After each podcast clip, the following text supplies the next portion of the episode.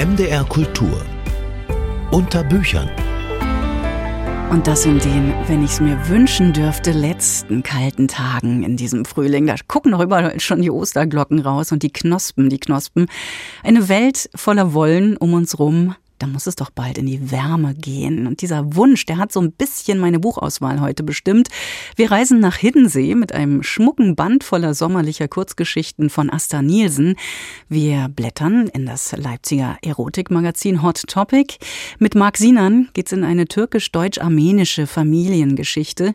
Mit Arnold Stadler an die griechische Küste. Und schließlich lockt das neue Buch von Raoul Schrott mit dem Titel Inventur des Sommers. Also Licht, Wärme, Wärme, Lesen, letzte Winterenergien. Ich bin Katrin Schumacher. Ahoi unter Büchern.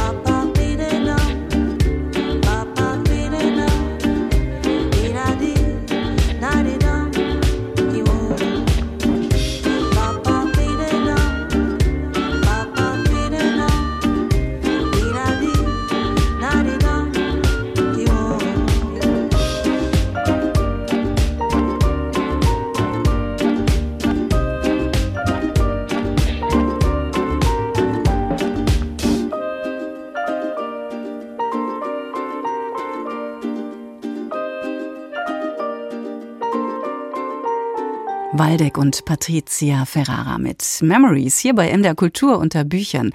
Und apropos Erinnerungen, ich war gerade erst Weihnachten wieder da und habe mir dieses lustige Streifenhaus angeschaut, dieses Asta Nielsen Haus, Haus Karussell auf Hiddensee. Das lacht ja förmlich mit seinem geschwungenen Dach und dem blau-weißen Anstrich, vielleicht kennen Sie es auch. Viele Sommer lang hat die dänische Schauspielerin Asta Nielsen hier Urlaub gemacht und auch Freunde wie zum Beispiel Joachim Ringelnatz eingeladen. Dass sie nicht nur eine berühmte Schauspielerin war, sondern auch Erzählungen geschrieben hat, das ist kaum bekannt. Die Künstlerin Kat Menschik, die hat jetzt einige Erzählungen ausgegraben, illustriert und rausgebracht. Claudia Ingenhofen bekommt beim Aufblättern Frühlingsgefühle. Schreiende Fans vor über 100 Jahren. Die Schauspielerin Asta Nielsen konnte in Berlin nicht unter den Linden spazieren gehen, ohne dass sie umringt wurde. Als sie 1913 zu einem Gastspiel in Budapest eintraf, warteten schon am Bahnhof 40.000 Begeisterte. In ganz Europa waren die Kinos ausverkauft, wenn ein Stummfilm mit Asta Nielsen lief. Lange Filme waren damals noch eine technische Sensation, aber die größte Sensation war sie. Im Nachwort zu ihren jetzt veröffentlichten Erzählungen wird der Dichter Guillaume Apollinaire zitiert. Sie ist alles. Sie ist die Vision des Trinkers und der Traum der Einsamen. Sie lacht wie ein Mädchen, das glücklich ist, und ihr Auge weiß von Dingen, die so zart und scheu sind, dass nie ein Wort über sie fällt. Wenn aus dem Auge Asta Nielsens der Hass spricht, ballen sich unsere Fäuste, und wenn ihre Augenlider sich öffnen, strahlt es von Sonnenschein. Asta Nielsen hat die Kunst reich gemacht. Das lag an ihrem Können, an ihrem enormen Arbeitspensum, aber auch, weil sie auf Gewinnbeteiligung bestanden hat. So konnte sie sich eine große Wohnung mit Köchin und Dienstmädchen in Berlin leisten und auch ein Sommerhaus auf Hiddensee kaufen. Erst als die Nazis an die Macht kamen, änderte sich ihr Leben. Hitler hätte sie gerne für große Filme gewonnen. Asta Nielsen ließ sich auch auf erste Gespräche ein lehnte aber schließlich ab, weil sie sich nicht vereinnahmen lassen wollte. Sie ging zurück nach Dänemark und fing an, Erzählungen zu schreiben. Zwar galt sie zu Hause als Abtrünnige, aber immerhin war ihr Ruf so legendär, dass die Texte sofort gedruckt wurden. Zum Beispiel die Geschichte über Kastanienblüten. Asta Nielsen wollte sie malen und als Vorlage einen blühenden Zweig klauen oder klauen lassen. Es gelang nicht, Polizisten in der Nähe. Sie folgte deshalb der Einladung des Geigenbauers König, der einen eigenen Kastanienbaum im Garten auf dem Land hatte. Die Anfahrt in der Bahn war beschwerlich, brüllend heiß, ein langer Fußweg schloss sich an, zu trinken gab es nur warmen Wein, und der Kastanienbaum blühte in diesem Jahr gar nicht. Und dann musste sie auch noch zur Toilette. Der Gastgeber führte sie über den staubigen Hof, in der Hand einen Teppichklopfer. Mitten auf dem Platz ragten vier dünne Pfähle einen guten halben Meter in die Höhe, oben durch vier Bretter zusammengehalten. Dieser frappierende Aufbau ähnelte einem selbstgebastelten Laufgitter. Es war aber anscheinend der Ort, den ich suchte, denn König machte eine einladende Geste in diese Richtung. Dann stellte er sich in unmittelbare Nähe des Laufgitters, gestützt auf den Teppichklopfer. Hier ist es, sagte er freundlich. Ich muss aber hier stehen bleiben, um die Ratten zu verjagen. Sie können am Abend schon recht anmaßend werden. Asta Nielsen beschreibt den Ausflug mit Sinn für satirische Überhöhung. Der Clou sind die blau-roten Illustrationen von Kat Menschik. Der Anmarsch durch die Ödnis staubt in blaugrau. Knallrot glänzen die Krebse, die sich Asta Nielsen, glücklich nach Berlin zurückgekehrt, im Kempinski servieren lässt, samt Bohle mit Walderdbeeren. In Blau ist auch der Text gedruckt, hübsch rot die Seitenzahlen. Es ist ein schmales, unterhaltsames Bändchen, gut geeignet für einen Familienurlaub an der Ostsee. Den Alten klingt vielleicht der Name Asta Nielsen nach, die Jungen können staunen über Geschichten von früher, zum Beispiel im Geschäft für Galanteriewaren, und die Kleinen werden fantasievolle zeichnerische Details erkunden. Das zumindest ist das Ergebnis eines unmaßgeblichen Selbstversuchs. Claudia Ingenhofen war das über Asta Nielsen im Paradies, Erzählungen, illustriert von Kat Menschik, übersetzt von Ellen Hagedorf, Steffen Jakobs und Renate Seidel, erschienen im Galliani Verlag.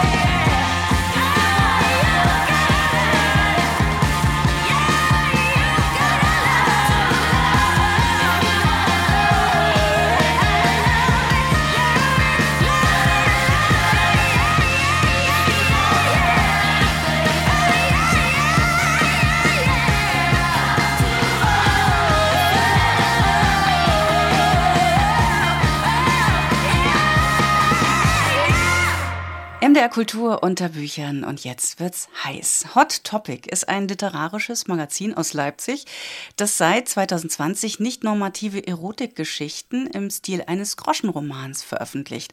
Mittlerweile gibt's drei Ausgaben, die aktuelle mit 15 erotischen Texten sowie einem Lyrik-Spezial. Besonders wichtig für die HerausgeberInnen ist, dass die Texte ein ganz breites Spektrum abbilden. Dabei können die Texte sehr explizit werden oder auch sinnlich verspielt bleiben. Jede Ausgabe wird zusätzlich von einer wechselnden Künstlerin illustriert. Und in der neuesten Ausgabe hat das die Leipziger Künstlerin Eva Grebeldinger gemacht. Ich bin jetzt mit der Schriftstellerin und Mitherausgeberin Nina Heller verbunden. Hallo. Hallo Katrin, danke für die Einladung zum Interview. Sehr gerne. Wie entstand eigentlich die Idee, so ein literarisches Heft für nicht normative Erotikgeschichten rauszugeben? Also was heißt für euch auch nicht normativ? Also die Idee oder beziehungsweise bevor wir so als Team, wie wir jetzt momentan zusammenarbeiten, äh, zusammengekommen sind, um an diesem Herzensprojekt dann auch zu arbeiten, kannten wir uns einfach schon über verschiedene Ecken. Also wir waren befreundet, waren Freundinnen ähm, und äh, so ein bisschen der Entstehungsmythos, sage ich jetzt mal, ist, dass äh, Clemens, unser Grafiker, auf jeden Fall so mit diesem Look des Groschenromans geliebäugelt hat und äh, wusste, dass er das irgendwie bearbeiten will. Ähm, aber dann auch noch so viele Fragezeichen einfach hatte, wie so ein moderner Zugang aussehen könnte. Und ähm, dann wurde da ziemlich schnell also mehr daraus und in Gesprächen mit unter anderem Ruth, Cynthia, Theresa hat sich dann so allmählich was geformt. Und äh, während dem ganzen Prozess war es uns halt immer wichtig, dass wirklich jede und jeder so seinen Part mit eingebracht hat. Äh, Ruth zum Beispiel hat ja damals auch schon am Deutschen Literaturinstitut studiert und saß dann so an der Quelle von jungen Schreiberinnen und äh, mhm. fand da dann wieder interessierte Menschen, die irgendwie auch so waren, so, hm, ja, Erotiktexte, stimmt, total, haben wir Bock drauf. Und ähm, genau, das war dann irgendwie so dieser, dieser Kern, war dieses gemeinsame Anliegen, äh, diese gemeinsame Suche danach, wie wir so eine Lücke schließen konnten. Ähm, und also diese Lücke, die wir gesehen haben, war, okay, Sex ist überall in Medien, in Literatur, aber irgendwie meist so mit dem ordentlichen Schuss Sexismus, abgegriffene Klischees, Rollenbilder, hat einfach nicht so Spaß gemacht für uns und hat nicht so repräsentiert, wie wir Sexualität auch so wahrgenommen haben, in der Vielfalt, Zwischentönen und genau da wollten wir dann ansetzen und eben jungen Autorinnen und ihren Geschichten, ihre Art, wie sie Erotik feiern, Platz geben. Und das alles eben gern in Groschenroman-Manier, aber ohne Sexismus und überholte Rollenbilder. Hm, ja. Nun ist, glaube ich, das Schwierigste, was man machen kann, über Sex zu schreiben. Was zeichnet denn eine gute zeitgenössische Erotikgeschichte aus? Äh, das fragen wir uns im Team tatsächlich auch immer wieder. Und jede und jeder hat so ein bisschen eine eigene Meinung, wie dann halt irgendwie auch wieder jeder eine, eine individuelle Sexualität hat. Ähm, und das lieben wir auch. Also das macht es irgendwie dann auch spannend. Und wenn wir dann immer so diese Bandbreite an Texten sehen, äh, bei der Einreichung merken wir auch so, okay, wirklich jede Person hat so einen ganz individuellen Zugang dazu. Äh, worauf wir uns vielleicht auf jeden Fall immer einigen können, ist, dass es im Kern in einem guten Erotiktext irgendwie auch immer im Vordergrund um Menschen geht, um Bedürfnisse und Sex einfach als Ausdruck von Menschlichkeit, weil wir finden, dass Sex ist so ein äh, rudimentärer Teil vom Menschsein und genau als solcher sollte er dann halt auch irgendwie auf dem Fokus stehen. Und mhm. ähm, was wir auch immer total spannend finden und lieben, wenn es einen, ich sage jetzt mal, mutigen Umgang mit Sprache gibt. Ähm, also eine Sprache, ähm, oder lass, lass mich so sagen, ich finde halt nach wie vor Sprache, mit der angemessen und frei über Sex und Körper und unsere Vorlieben gesprochen werden kann, äh, die entsteht ja gerade immer noch. Und dann freuen wir uns halt umso mehr über Texte, die versuchen da ja spielerischen Zugang zu finden und mutig neue Wege zu machen. Hm, ich meine, du sagst mutig, aber es gibt sicher auch Grenzen und Tabus in den Texten, oder? Ähm, genau, also ja, wie, also wie du schon sagst, wenn man dann irgendwie so mit äh, Sex äh, in Berührung kommt, gibt's auch schnell irgendwie so jetzt Brennpunkte.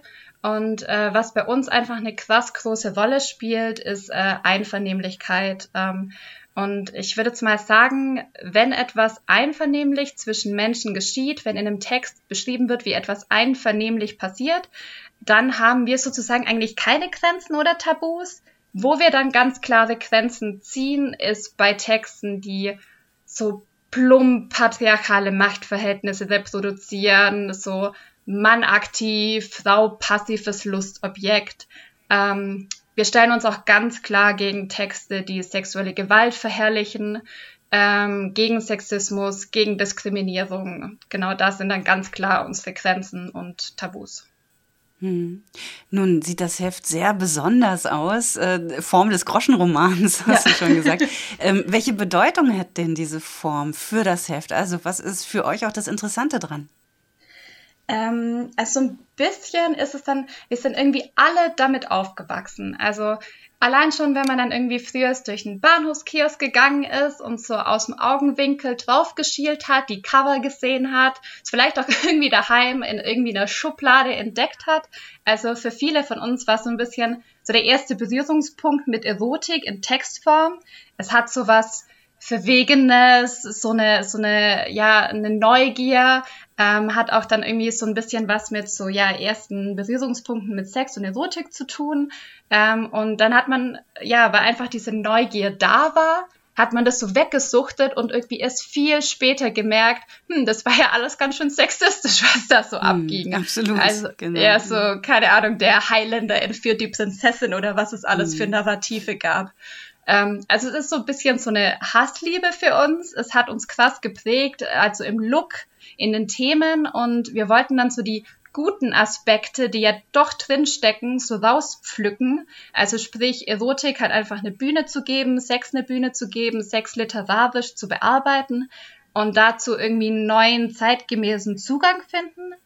Und was wir halt auch total cool finden am Groschenroman, ist seine Zugänglichkeit. Also einerseits wenn man dann schon den im Bahnhofskiosk findet, wo ja so mehr oder weniger jeder Zugriff darauf hat, jede Zugriff darauf hat, ähm, das wünschen wir uns auch fürs Hot Topic Magazin und ähm, genau, dass es eine breite Masse anspricht.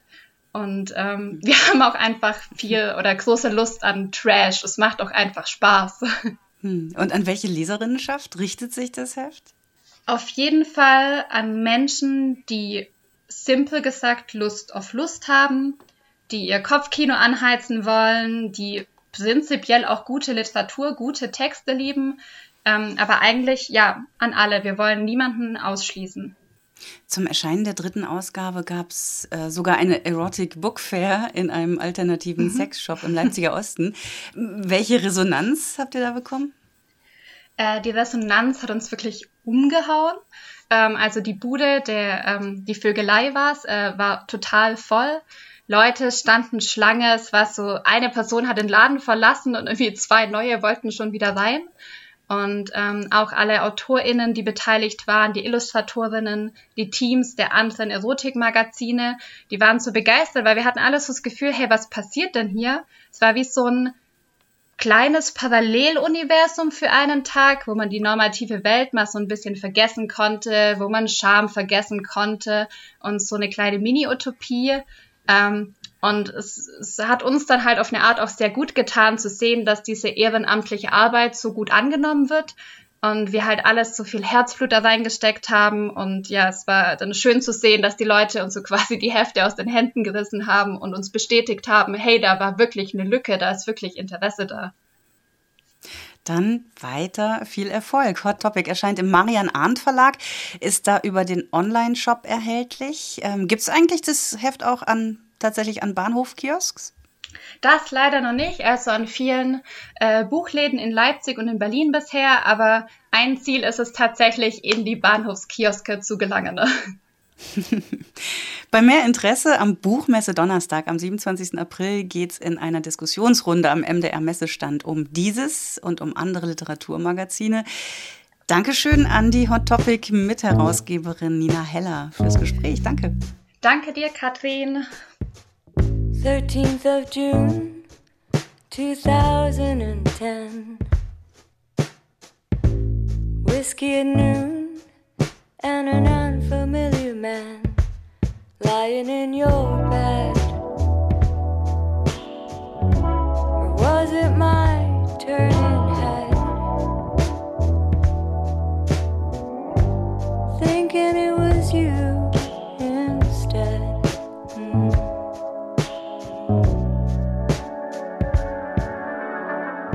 Your favorite tune played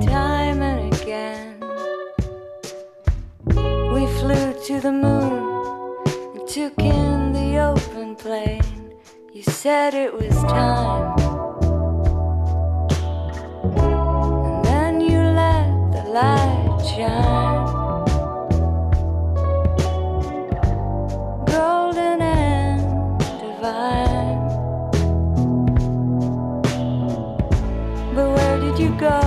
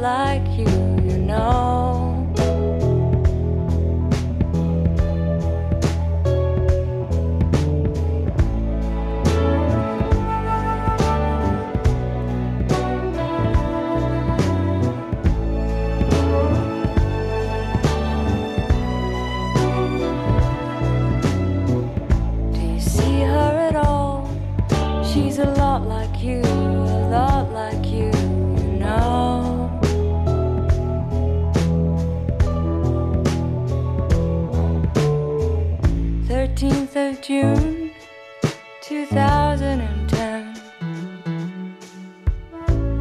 Whiskey at noon and an unfamiliar man. Karen Ann, Where Did You Go? Und hier ist unter Büchern von MDR Kultur. Viel wird in diesen Jahren gesprochen über transgenerationale Traumata. In großen Zusammenhängen, doch auch in ganz persönlichen. Wenn gesprochen wird zum Beispiel über das innere Kind, das Heimat finden muss. Über beide Zusammenhänge denkt der Debütroman Gleißendes Licht von Mark Sinan nach, der 1976 als Sohn einer türkisch-armenischen Mutter und eines deutschen Vaters geboren wurde. Zunächst hat er als Musiker Karriere gemacht. Seit seiner frühesten Jugend ist er zu Gast auf internationalen Konzertbühnen. Gemeinsam mit den Dresdner Sinfonikern bekam er 2011 den Sonderpreis der deutschen UNESCO-Kommission für Hasretim, eine anatolische Reise als eindrucksvolle Darstellung einer inspirierenden und experimentellen Auseinandersetzung zwischen verschiedenen Kulturen.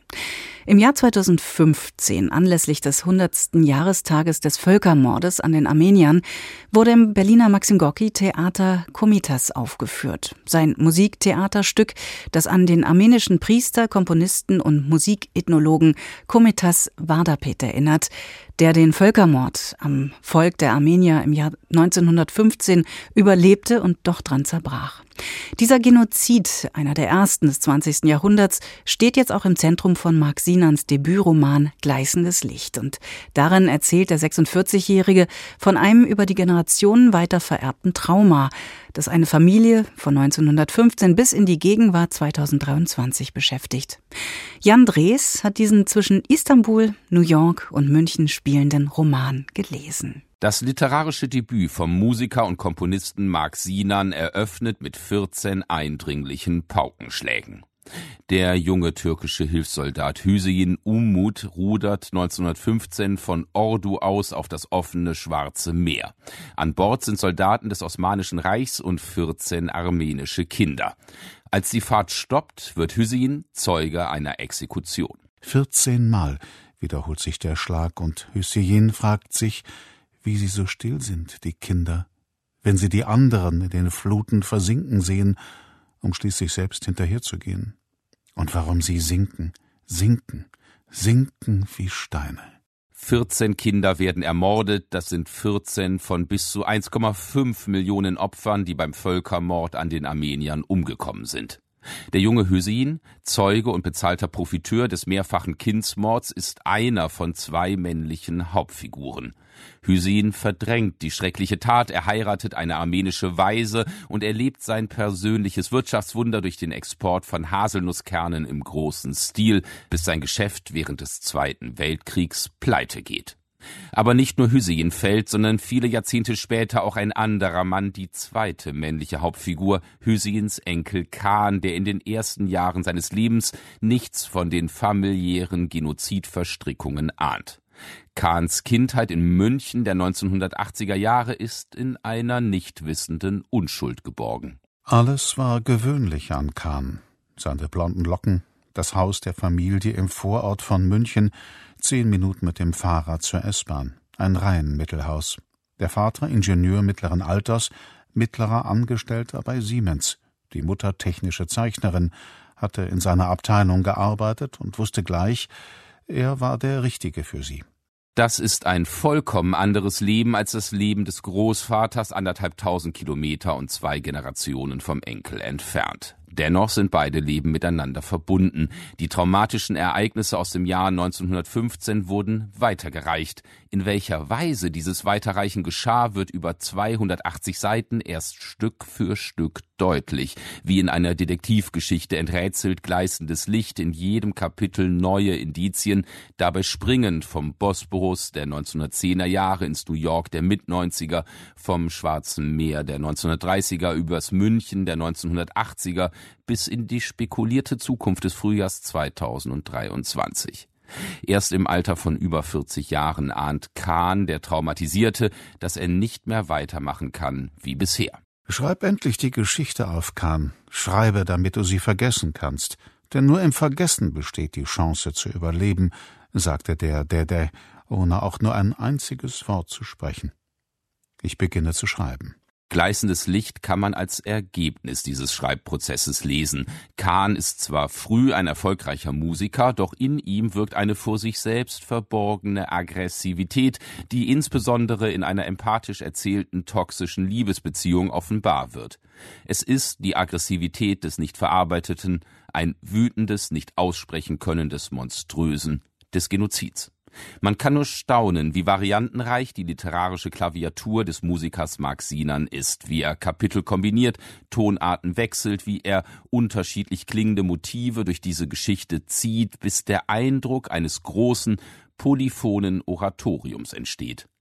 Gleißendes Licht ist ein großer Künstlerroman, eine deutsch-türkische Familienaufstellung und eine Heilslehre über die Frage, wie innerer Frieden trotz eines langen Kampfes möglich wird. Der Roman zeigt, dass jede Geschichte, selbst die schrecklichste, die Chance ihrer Befriedung in sich birgt, wenn sie ausgesprochen, wenn sie erzählt wird.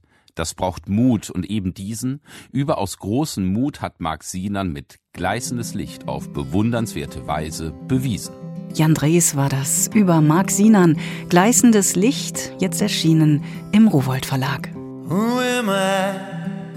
I wonder why I spent my life singing to strangers.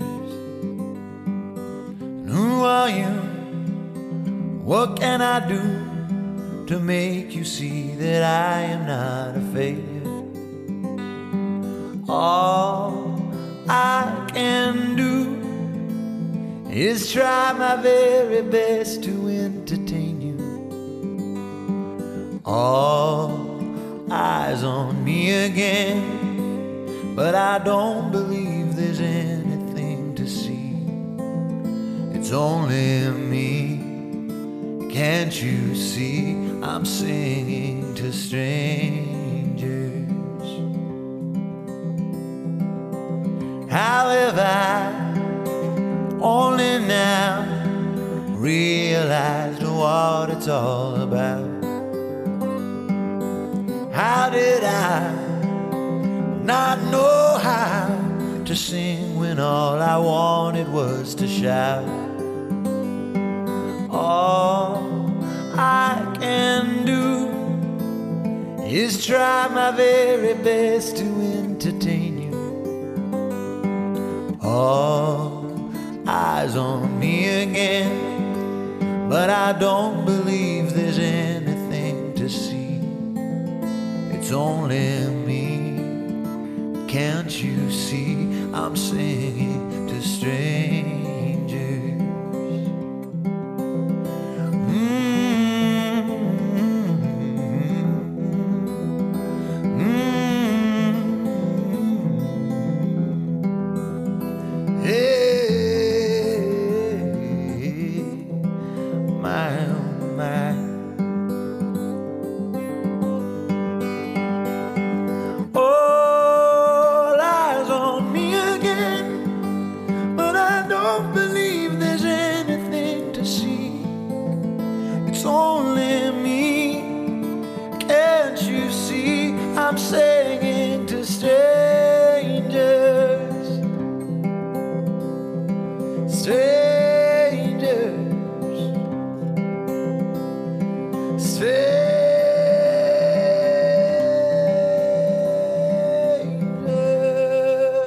Strangers. Jack Savoretti, Singing to Strangers, unter Büchern von MDR Kultur ist hier.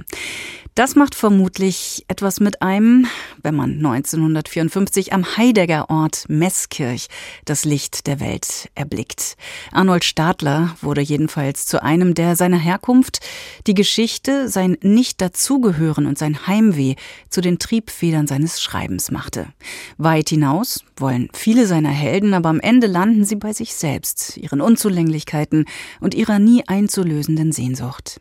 Seine Romantrilogie Einmal auf der Welt und dann so machte Stadler bekannt. 1999 wurde ihm der Büchnerpreis verliehen. Martin Walser und Peter Handke gehören zu seinen Bewunderern.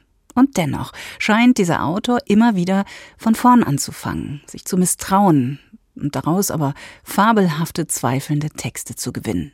Sein neuester Roman heißt Irgendwo, aber am Meer. Ein typisches Stadlerbuch wieder mal, findet Ulrich Rüdenauer. Arnold Stadlers letztes Buch war eine Art essayistisch-autofiktionaler Reiseroman, der am Kilimanjaro spielte, eigentlich aber ins innere Afrika des Autors führte. Wo dieses Buch, am siebten Tag flog ich zurück, endete, macht irgendwo aber am Meer nun weiter.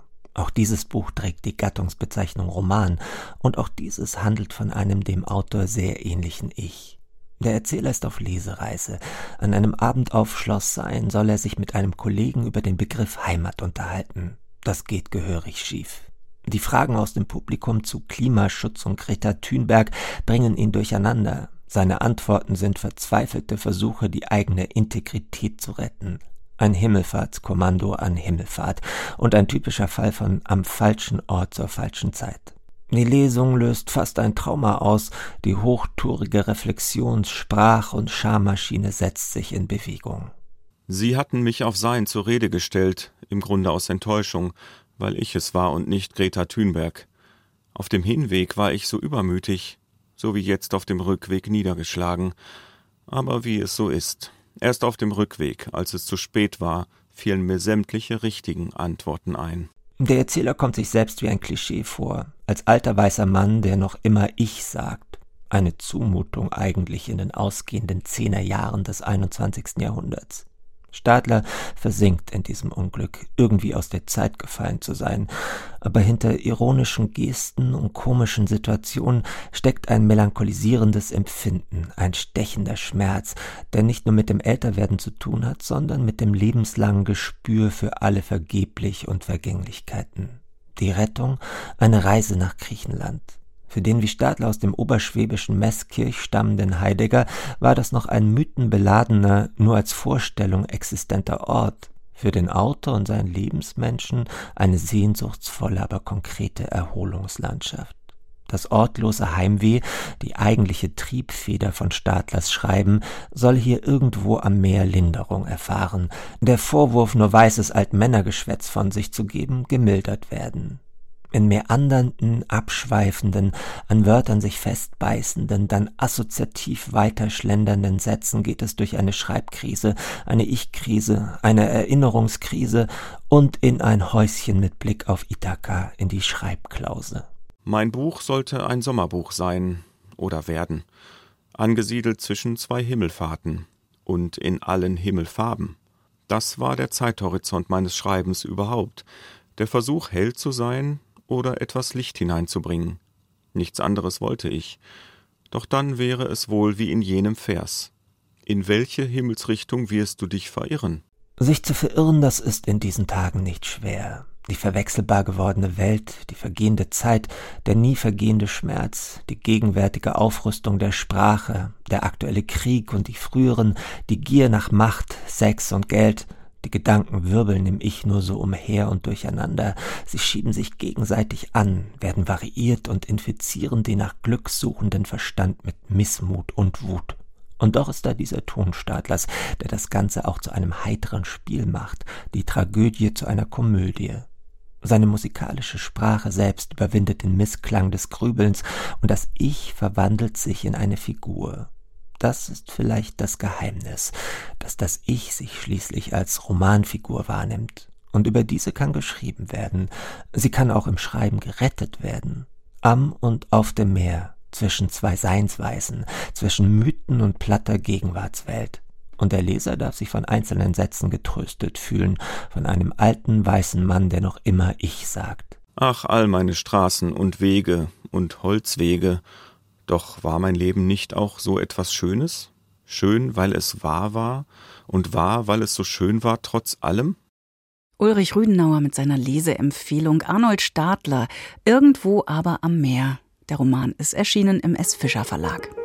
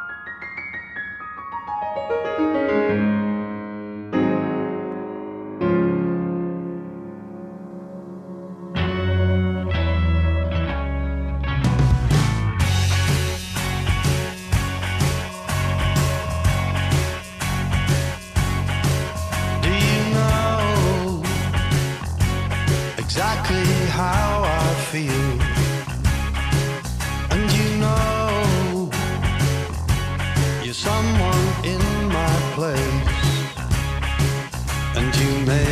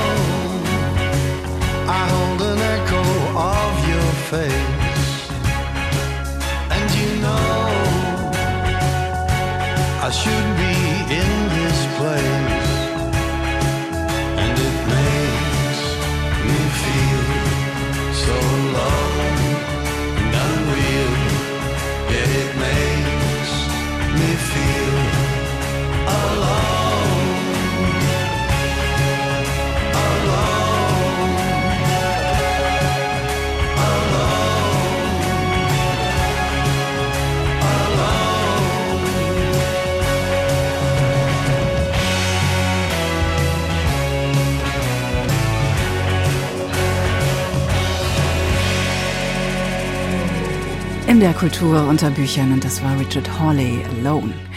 Immer wieder überrascht er mit seinen Büchern der österreichische Dichter und Literaturwissenschaftler Raoul Schrott. Furore machte er vor allem mit seinen 2016 erschienenen Erste Erde-Epos, in dem er auf fast 900 Seiten in Langgedichten die Entwicklung des Universums vom Urknall bis hin zur Menschwerdung des Affen schilderte. Zuvor erregte er bereits durch spektakuläre Neuübersetzungen der Gilgamesch-Saga und von Homers Ilias Aufmerksamkeit. Jetzt hat der Autor, der zu den schillerndsten Figuren im Kunstbetrieb gehört und auf dessen Bücher sich immer wieder sehr freuen lässt, einen Band mit dem Titel Inventur des Sommers vorgelegt, den unser Kritiker Ulf Heise allerdings ein bisschen durchwachsen findet. Raul Schrott gilt als intellektueller Künstler. Auf sein Konto gehen zwei Dissertationen und jede Menge gescheiter Aufsätze. Die besten vereinte er 2018 unter dem Titel Politiken und Ideen. Doch in der Einleitung zu seinem jüngsten Buch bleibt er weit hinter dem zurück, was er bisher als Essayist leistete. Besonders hapert es in puncto Anschaulichkeit. Davon zeugt das folgende Zitat, das sich wie eine Passage aus einer fachspezifischen Enzyklopädie liest. Das Ich ist ein Konstrukt, das angesichts unaufhörlich wechselnder Sinnesreize eine ebenso kontinuierliche wie reduzierende Wahrnehmung herstellen muss. Da unsere Neuronen Signale weit langsamer übertragen, als die sie auslösenden Umweltreize sich verändern, kann der Rahmen unseres Ich immer nur jene Impulse bearbeiten, die gerade neu sind und relevant erscheinen. Es integriert sie reflexhaft, damit jenes geschlossene Bild entstehen kann, das uns die Welt scheint. Mit einer dermaßen abstrakten und trockenen Ausdrucksmethode dürfte der Autor kaum Fans hinter sich scharen, weil er sich immer weiter im Dickicht von akademischen und realitätsfernen Formulierungen verstrickt. Etwa wenn er in nebulöser Form nach Art von Friedrich Schelling und Martin Heidegger auf das Zentralthema seines neuen Werkes zusteuert, nämlich auf die Abwesenheit. An allem Absenden bleibt, wie wohl ungreifbar, Wirkliches haften, so als wirke es noch ein wenig aus dem Verborgenen, Verschwundenen weiter. Denn um als abwesend zu gelten, muss jemand zuvor anwesend und damit real gewesen und zudem nicht vergessen, sondern in Erinnerung geblieben sein. Was dem Absenden beides Mal den Anschein verleiht, als Agens weiterhin vorhanden zu sein, irgendwo, irgendwie. Das ist der Aspekt des Abwesenden, der mich anzieht, seine wie auch immer illusionäre, rudimentäre Anwesenheit. Auf dieses verrätselte Fazit folgen verklausulierte Texte, die sich nirgends klar einem konkreten Genre zuordnen lassen.